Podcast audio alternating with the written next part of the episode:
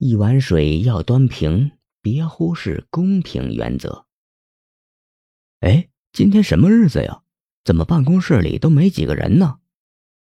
老洪走进办公室，就发现了这一异常情况。最奇怪的是，老总、主编和组长都不在。莫非印刷厂里出了什么大事？老洪正要找接线员小谢询问其中的缘故。没想到小谢一看到老洪，就诧异的问：“哎，洪副主编，你怎么在这儿呢？没去参加送画师的宴会吗？”老洪丈二和尚摸不着头脑：“啊，什么宴会？哪个送画师？”小谢诧异道：“哦，今天老总、主编、组长和副组长都被请去吃大餐了，就是那个要在我们报上登专访的画家呀。”老洪听了，恍然大悟。小谢看了看老洪，说：“你是副主编，怎么没有请你呢？”老洪双手一摊：“嘿，我是新调来的，跟大家都不熟悉，没请我很正常。再说我手上还有一份专访，写的乱七八糟的，要看一看，没时间去赴什么宴会。”看到办公室里几个高层都去吃大餐了，只有自己还待在这里干活，老洪心里很不是滋味。暗自嘀咕：“哼，有什么好吃的？”中午，老洪一个人走进员工餐厅，餐厅管理员看到他，招呼道：“哎，洪副主编，你怎么在这儿呢？老总、主编、组长、副组长，大伙儿全去吃大餐了，怎么就您没去啊？”这话说的，周围职员都看着老洪。老洪笑了笑，没有搭腔。他能说什么？说别人都请了。就没请他吗？没请就没请，有什么好说的？吃完饭之后，老洪回到办公室，记者也都回来了，将一摞新闻稿整理好，堆在老洪桌上，等着老洪审定。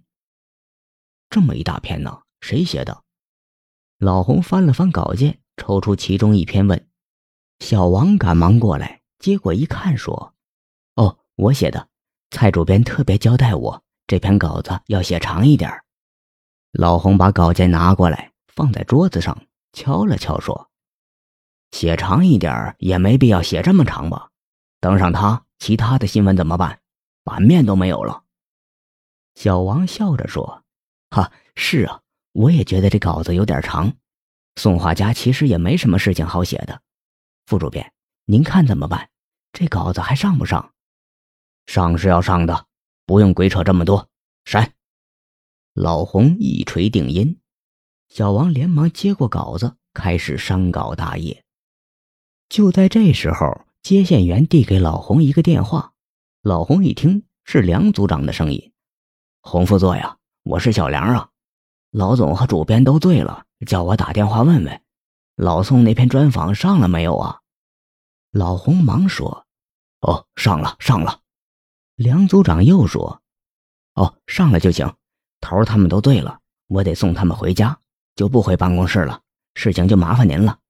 嗨，这点小事说什么麻烦不麻烦的？这是我分内的事情。”老洪挂上电话，看见电脑上已经摆着打样的图片，其中宋画家的三幅画足足占了三分之一的版面。老洪连忙把排版人员叫过来。这是怎么回事？这么几幅画占了这么大版面，咱们这是文艺版，不是广告版。排版人员有些犯晕，摊摊手说：“可是蔡主编说这样排下去了，今天的文艺版也没有别的东西登啊。”老洪拍拍脑袋，将手上那篇之前被自己评为乱七八糟的专访递给排版人员说：“嗨，我这有一大篇，就上这篇吧。”连图片和文章都不缺。排版人员指着宋画家的画说：“那这几张图？”老洪说：“等蔡主编明天来了再说吧。他今天喝醉了，不回来了。”排版人员微笑着点了点头，把三幅画抽走，重新进行了排版。送印之后，印刷负责人居然打了个电话过来：“洪副座呀，宋画师的新闻怎么就上这么一点儿？”蔡主编交代，老洪一听这话，沉声打断道：“他们都不在，现在我做主，搞新闻要有良心，不能吃谁的就给谁版面大一点。我容不得这种事儿，就算是老总下条子都没用。不必多说，按我说的办吧。第二天晚上，宋画师的画展酒会，出席的人很少，许多人都不知道他那天的新闻。那天老洪请假没有上班。当天晚上，老洪接到一个请帖，是宋画师送的。宋画师还特地派人将这个请帖送到老洪的家里。故事到这里就说完了，但大家或许会觉得奇怪：为什么宋画师的新闻被老洪截了下来，事后还要请老洪吃饭呢？道理很简单，因为送画时突然发现自己犯了错。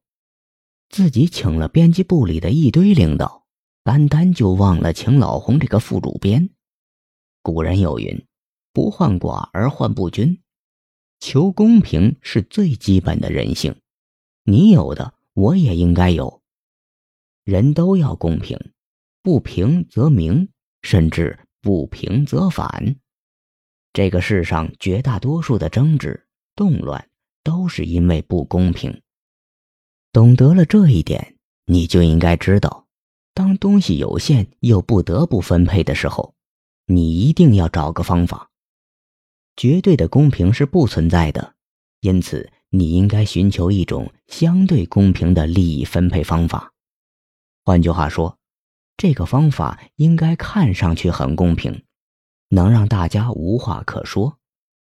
比如，你可以按照年龄的高低来分配。老年人优先，或者可以按照性别来分配，女士优先。定制了这样的分配方法，就要切实的做到。